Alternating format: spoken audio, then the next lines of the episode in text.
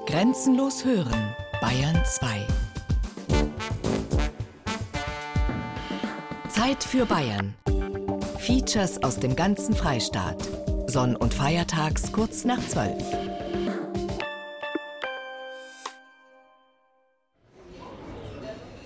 Grüß Gott, Herr Abgeordneter. Gut schauen Sie aus heute. Was darf ich Ihnen denn bringen, Herr Lechner? Ach, Dankeschön. Heute ist ein besonderer Tag. Heute gibt's nämlich was zum Feiern. Ich glaub, ich gönn mir heute ein Schweinshaxen. Und weil es gerade so schön ist, gleich eine ganze Maß dazu. Recht so, Herr Abgeordneter. Ich bring's gleich. Am Abend des 16. Juli 1970 sitzt Ernst Lechner in einem Münchner Innenstadtlokal. Er feiert mit sich allein einen seiner größten politischen Erfolge. Das hat der CSU-Abgeordnete aus Gunzenhausen Jahre später selbst so beschrieben. An diesem 16. Juli hat der Bayerische Landtag ohne Gegenstimme einem Antrag von Ernst Lechner zugestimmt. Einstimmig haben die Abgeordneten damit in ihrer letzten Sitzung vor der Sommerpause das Jahrhundertprojekt Neues Fränkisches Seenland beschlossen, auch wenn der Begriff im Antrag Lechners nicht vorkommt. Welche weitreichenden Folgen der Beschluss in den folgenden Jahrzehnten haben wird, lässt sich aus dem trockenen Text kaum erahnen. Darin heißt es Der Bayerische Landtag hat über den Antrag des Abgeordneten Lechner und anderen CSU betreffend Bau des Brombachspeichers, Rotspeichers und Altmühlspeichers in seiner heutigen öffentlichen Sitzung beraten und beschlossen, Erstens die zur Überleitung von Altmühl und Donauwasser in das Rednitz-Main-Gebiet erforderlichen Bauwerke nach dem in der Studie aufgezeigten Zeitplan zu errichten Zweitens die für den baldigen Bau des Überleitungssystems erforderlichen finanziellen, organisatorischen und technischen Voraussetzungen zu schaffen. Und drittens dafür Sorge zu tragen, dass die Gewässer im Überleitungssystem für die Erholung der Bevölkerung erschlossen und die Ufergrundstücke insbesondere an den Stauseen in das Eigentum der öffentlichen Hand überführt werden, um den freien Zugang und den Gemeingebrauch sicherzustellen München, 16. Juli 1970, der Präsident, gezeichnet Hanauer. Der Beschluss bringt in den darauffolgenden Jahren enorme Eingriffe in die Landschaft im südlichen und westlichen Mittelfranken mit sich. Eine Landschaft, die über Jahrhunderte von Bauern bewirtschaftet worden ist, wird völlig umgestaltet. Der Beschluss lässt auch eine völlig neue Tourismusregion entstehen. Und einer der Hauptgründe dafür ist ein beschaulicher kleiner Fluss, der sich aus der Nähe von Rothenburg ob der Tauber durch das westliche Mittelfranken schlängelt. Die Altmühl.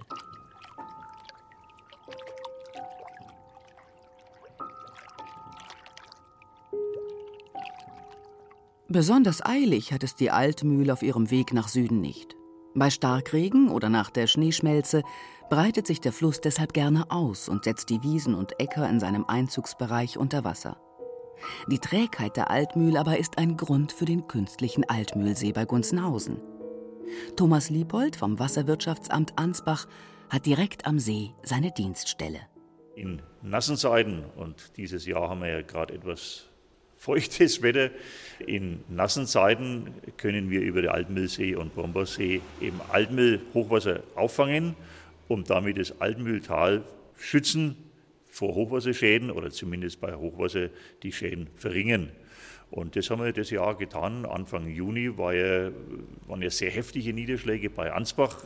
Bilder haben wir noch vor Augen. Und äh, da haben wir Hochwasser aus der Altmühl entnommen und in den Brombachsee geleitet und damit Überschwemmungen im Altmühltal vermieden. Speziell Landwirten haben wir dadurch Schäden erspart. Der Altmühlsee, ein Hochwasserspeicher. Geplant und entstanden auf viereinhalb Hektar flachen Überschwemmungswiesen und Ackerland südlich von Ornbau und Mur. Das Bauernland liegt heute rund zwei bis zweieinhalb Meter unter Wasser. Tiefer ist der Altmühlsee nicht. Ein flaches Wasser, über das der Wind gehörig blasen kann. Wie geschaffen für den Wassersport. Einen Steinwurf vom Seeufer bei Schlungenhof sitzt ein Mitvierziger bequem im Liegestuhl vor seinem Wohnmobil. Den Stellplatz am Altmühlsee hat der Schwabe bewusst ausgesucht. Weil wir Surfer sind. Und hier ist die beste Möglichkeit zu surfen für uns als Schwaben. Weil wir so einen See nicht haben auf der Nähe. Und deshalb kommen wir hier. Aber es kommt öfter mal eine Brise und dann kann man auch ein bisschen aufs Wasser. Das ist schon von der Sache ja gut, dass man überall ans Ufer kommt. Egal wie der Wind ist, man kommt entweder da drüben im Wald raus oder im Moor oder hier. Das ist schon optimal.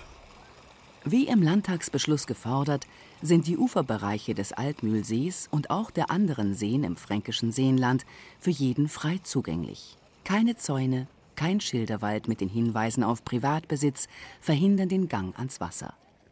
Möglich wurde das durch das eigens gegründete Talsperren-Neubauamt.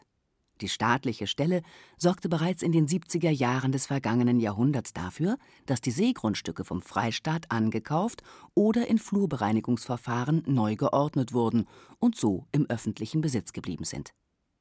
Für den Tourismus im Seenland ist das seit 30 Jahren ein ganz entscheidender Faktor. Da ist sich der Tourismuschef im fränkischen Seenland, Hans-Dieter Niederbrüm, sicher. Wir haben die komplette Asphaltierung der Radwege, zum Beispiel im Altmühlsee, der erste See in Bayern, der komplett rundherum asphaltiert ist, der Radweg. Wir sind auf dem ganz normalen touristischen Markt, wo alle 200 deutschen Urlaubsgebiete sich auch tummeln und müssen dort versuchen, unser Profil zu entwickeln. Und da hilft uns natürlich unsere Zugänglichkeit, die Erreichbarkeit unserer Seen rundherum, also nicht wie in vielen anderen bayerischen Seen, dass ich einfach ans Ufer nicht mehr drankomme. Und das ist ein Alleinstellungsmerkmal im fränkischen Seenland, das wir noch mehr in den Vordergrund stellen müssen. Eine Ausnahme vom freien Zugang zu den Ufern gibt es dann am Altmühlsee aber doch. Der Nordteil des Sees ist Naturschutzgebiet. Ein kleiner Tümpel reiht sich auf der Vogelinsel an den anderen. Schilf- und Wasserflächen wechseln sich ab. Ein kleiner Wald trennt den Sport- und Spaßbereich des Altmühlsees von dem Schutzgebiet. Seit 30 Jahren funktioniert so schon das Nebeneinander von touristischer Nutzung Hochwasserspeicherung und Naturschutz. Fast 2000 Besucher kommen in den Ferienzeiten am Wochenende auf die Vogelinsel und zu den Führungen des Landesbundes für Vogelschutz. Auf dieses Nebeneinander von Tourismus und Natur ist die Leiterin der Umweltstation des Landesbundes für Vogelschutz, Verena Auenhammer, durchaus stolz. Die Vogelinsel kann man sich so vorstellen, das ist keine Insel mit einer einheitlichen Fläche, sondern die Vogelinsel sind eigentlich viele verschiedene Inselchen, an die 70, 75 Stück sind es insgesamt, die auch unterschiedlich strukturiert sind. Das, was wir hier direkt vor uns sehen können, das sind schön abgeflachte Ufer, die wurden auch erst im Nachhinein so gestaltet, die besonders eben für Entenarten interessant sind zur Futtersuche. Also wenn man mal überlegt, der See an sich hat 450 Hektar insgesamt und knapp die Hälfte, also ein bisschen was über 200 Hektar hat jetzt die Vogelinsel, also Naturschutzgebiet Vogelinsel, also mit Wasserfläche. Eines der wichtigsten Vogelschutzgebiete in ganz Deutschland. Das liegt auch daran, dass aufgrund der geografischen Lage sehr viele Zugvögel hier auf ihrem Weg in den Süden oder auf ihrem Weg zurück Rast machen. Ein Schutzgebiet, das erst durch den künstlichen Altmühlsee überhaupt möglich geworden ist. Heute können dort über 300 verschiedene Vogelarten beobachtet werden. Teichhühner, Seeadler, Lachmöwen, Bekassinen, Graureiher, Reiher. Also ich sage immer, die Vogelinsel ist ein Naturschatz aus zweiter Hand. Also die wird es sicherlich so in dieser Form ohne den Bau der Seen nicht geben. Und sie hat sich auch wirklich hervorragend entwickelt. Damals sind 600 Hektar circa Wiesenflächen, wertvolle Feuchtwiesenflächen, zwar ähm, umgebaut worden, aber das, was wir dafür erhalten haben, das lässt sich wirklich sehen. Also wir können mittlerweile über 300 verschiedene Vogelarten zählen, die hier beobachtet werden konnten. Der Altmühlsee mit der Vogelinsel ist für das Altmühlwasser allerdings nur eine Durchgangsstation. Wenn das Hochwasser den See befüllt hat und der nichts mehr aufnehmen kann, dann führt der Weg des Wassers weiter Richtung Südosten. Über einen Kanalauslass bei Gunzenhausen kommt die Altmühl am sogenannten Überleiter an. Über ein ferngesteuertes Wehr schießt das Wasser in einen fünf Kilometer langen Tunnel. Und dieser Tunnel führt die Altmühl unter der europäischen Wasserscheide weg zum nächsten Wasserspeicher, dem kleinen Brombachsee, der hinter dem Tunnel liegt. 1986 im Sommer wurde diese Wasserüberleitung fertiggestellt. Ein Meilenstein für das Gesamtprojekt der Wasserüberleitung von Altmühl und Donauwasser ins Maingebiet. Und eine Gelegenheit, die sich vor 30 Jahren der damalige Ministerpräsident Franz Josef Strauß nicht entgehen lassen wollte und deswegen nach Franken reiste. Die ersten Eindrücke vom Altmühlsee, die ich jetzt auf der Überfahrt vom Seezentrum Wald hierher gewonnen habe, zeigen eindrucksvoll die Landschaft wird mit dem Altmühlsee noch schöner werden, als sie ohnehin schon ist. Menschenwerk und Natur harmonieren in seltener Eintracht. Als am Altmühlsee die Einweihung gefeiert wurde, liefen schon lange die Planungen für den weitaus größten See im künftigen fränkischen Seenland. Bereits seit den 70er Jahren des vergangenen Jahrhunderts nämlich arbeitete das Talsperren-Neubauamt am Brombachseespeicher. Mit dem kleinen Brombachsee und dem Igelsbachsee entstand so ein Altmühlwasserspeicher so groß wie der Tegernsee und der Königssee zusammengenommen. Das größte Problem war dabei, den nötigen Grund und Boden in Besitz des Freistaates zu bekommen. Fast neun Quadratkilometer Land verschwanden am Ende allein im großen Brombachsee. Ganze Gemeinden bekamen dadurch ein völlig neues Gesicht, so wie in Absberg. Altbürgermeister Fritz Walter kennt die Landschaft um Absberg noch ohne See. Früher, da waren halt einmal die Mühlen waren unten, die dann verschwunden sind und es waren halt Wiesen, Äcker, Wald, ja, Landwirtschaft war unten. Und das ist ja dann im Zuge des Seebaus alles überflutet worden. Die Müller sind abgelöst worden, die haben ihre Häuser verlassen, haben sie irgendwo anders niedergelassen. Kinder sind wieder woanders hin und ja. Die Besitzer der Häuser und Mühlen im Brombachtal wussten bereits mit dem Landtagsbeschluss, dass sie ihre Heimat verlieren würden. Für die letzte Mühle rückte allerdings erst Anfang der 90er Jahre des vergangenen Jahrhunderts der Bagger an. Insgesamt mussten im Brombachtal zehn Mühlen und vier weitere Anwesen den Fluten der angestauten Altmühl weichen. Beutelmühle, Schermühle, Birkenmühle, Birkenhof, Spagenhof. Großer und kleiner Brombachsee sind zusammen 11,5 Quadratkilometer groß. Eine enorme Fläche, so groß wie 1600 Fußballfelder, die in den Fluten verschwunden sind. Ziegelhütte, Öfeleinsmühle, Mantlesmühle, Sägmühle, Langweidmühle. Bis heute ist der Verlust ihrer Mühlen bei den ehemaligen Bewohnern noch nicht aus dem Gedächtnis. Franz Egra hat als junger Mann mit seinen Eltern die Langweidmühle verlassen müssen. Für die Eltern war es sehr schlimm, weil sie haben den Hof übernommen und haben natürlich ähm, vollem Elan das angepackt. Hochprofitabel im Vergleich zu heute. Da wurde echt was geleistet und da wurde auch was erwirtschaftet, was heute ja in der Landwirtschaft fast nicht mehr möglich ist. Also wir hätten an diesem Standort in dem Tal alle Möglichkeiten gehabt, den Betrieb zu entwickeln. Wir waren dann gezwungen, den Betrieb zu verkaufen, um einer Enteignung da zuvorzukommen. Und wir hatten dort einen hervorragenden Sachwert, den man in alle Richtungen hätte entwickeln können. Von dem her sind wir letztendlich jetzt die Verlierer. Betonwerk Huber und Riedel, Griesmühle, Neumühle, Grafenmühle. Sophie Ertl hat bis 1979 in der Grafenmühle gewohnt. Ich darf es gar nicht sagen, aber ich war da noch nicht unten. Ich fahre nur nach Absberg, wenn ich das Grab richten tue von meinen Eltern. Die sind da oben. Und dann schaue ich halt immer runter auf den See und denke, naja, da hast du rausgemisst, wegen dem See. ja, so ist es gewesen. Aber ich, ich war noch nicht am Brombachsee. Nur einmal vorbeigefahren oder so, wenn ich da habe fahren müssen. Aber direkt da unten war ich nicht. Und ich gehe auch nicht gern runter, ich weiß auch nicht warum. Gut 30 Meter tief liegen die Reste der ehemaligen Mühlen heute im Altmühlwasser des großen Brombachsees. Um den See so anzustauen, waren enorme Bauwerke nötig. Bei Allmannsdorf schütteten die Bagger einen 1,7 Kilometer langen und 36 Meter hohen Erddamm auf, um das Brombachtal abzuschließen. Im Innern des Dammes zieht sich ein Sicherheitsstollen bis unter den See. Thomas Liepold vom Wasserwirtschaftsamt Ansbach unternimmt in dem Stollen regelmäßig Kontrollgänge. Wir sind jetzt in den Innereien des großen Brombachsees, des Dammes des großen Brombachsees. Im Damm haben wir etwa zwei Kilometer Betonstollen und wir laufen jetzt gerade zu einem Betonstollen quer durch den Damm durch. Und wenn wir noch ein kleines Stück weitergehen, sind wir tatsächlich unter der Sohle des Brombachsees, sind wir etwa 30 Meter unter Wasser. Aber keine Angst, die Betonwände hier sind dicht. Äh, Sie müssen nicht schwimmen oder Angst haben, dass plötzlich ein Wasserschwall reinkommt, das Ganze hält. Am Boden des Brombachsees herrscht enormer Wasserdruck. Und das hat dann prompt auch am anderen Ende des Sees in St. Veit und Veitserlbach zu Problemen geführt. Dort hat der Druck das Grundwasser in etliche Hauskeller steigen lassen. Fritz Ortner musste seinen Keller in Veitserlbach fast eineinhalb Jahre lang sogar täglich leerpumpen.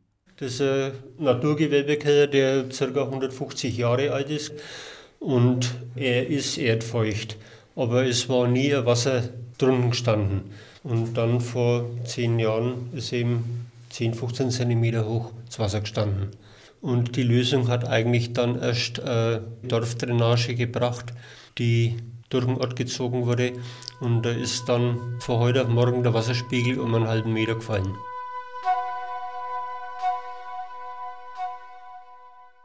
Ganz ohne Probleme ist das fränkische Seenland in den vergangenen 30 Jahren also nicht ausgekommen.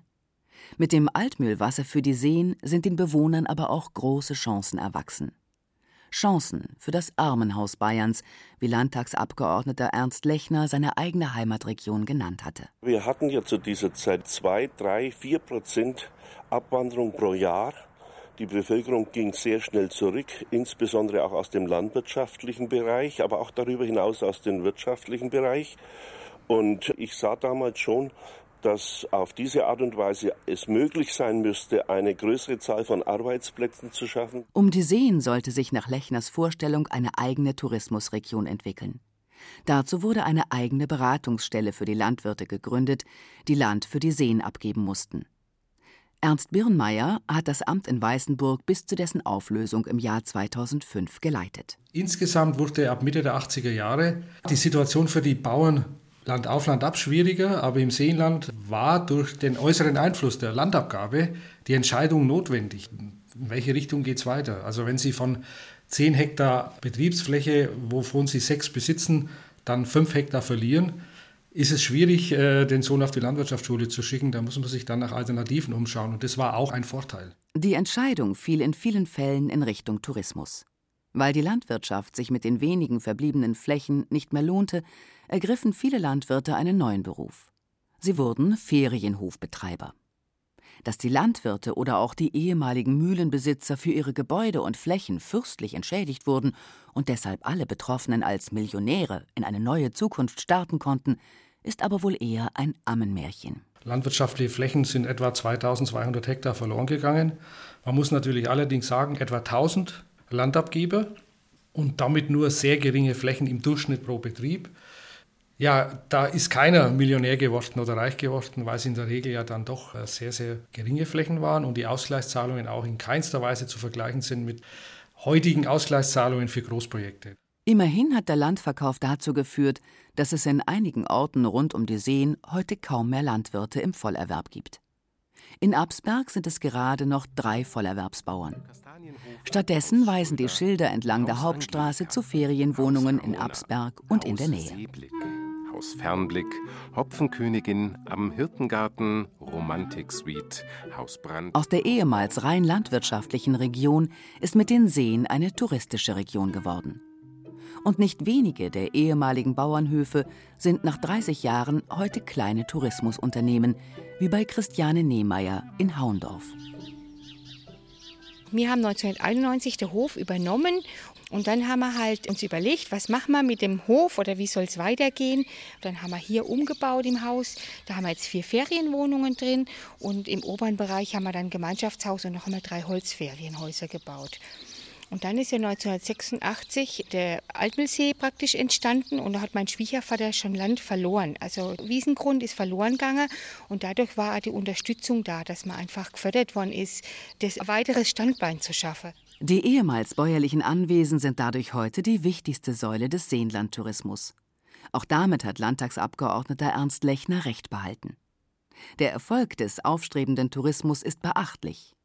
Vor dem Bau der Seen konnte die Region knapp 300.000 Gästeübernachtungen im Jahr verbuchen.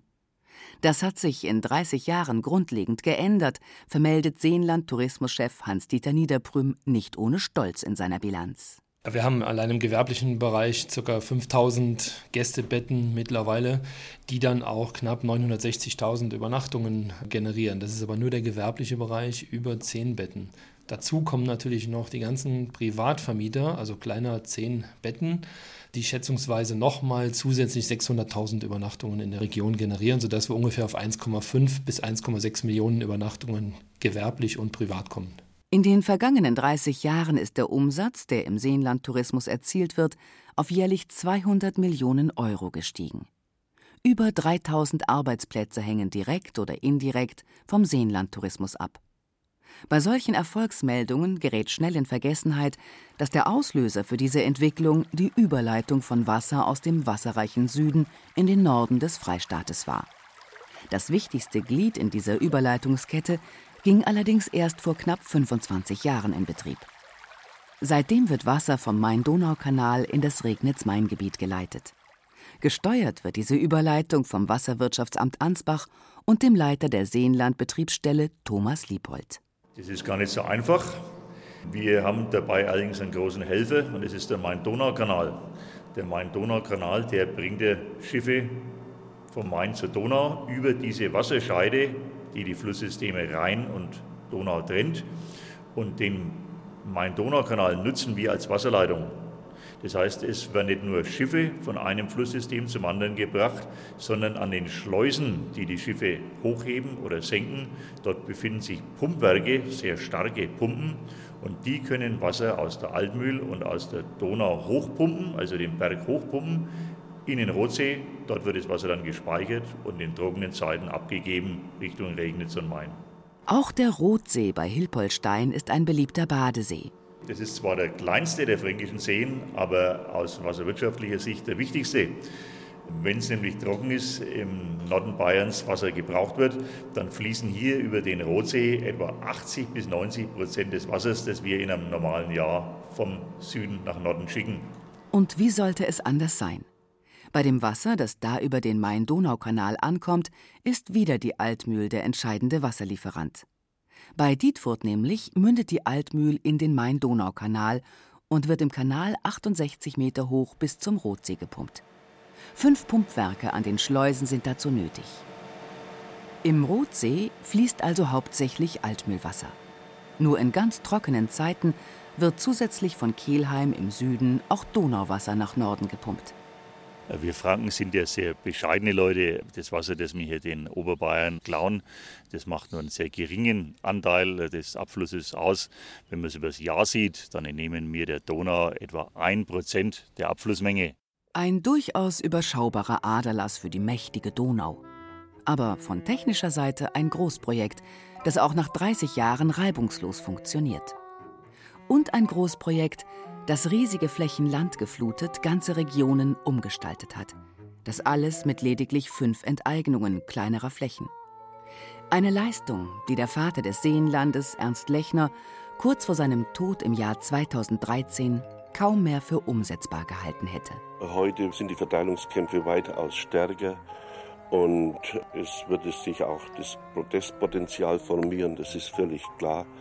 Und ich glaube nicht, dass das Projekt heute noch durchführbar wäre.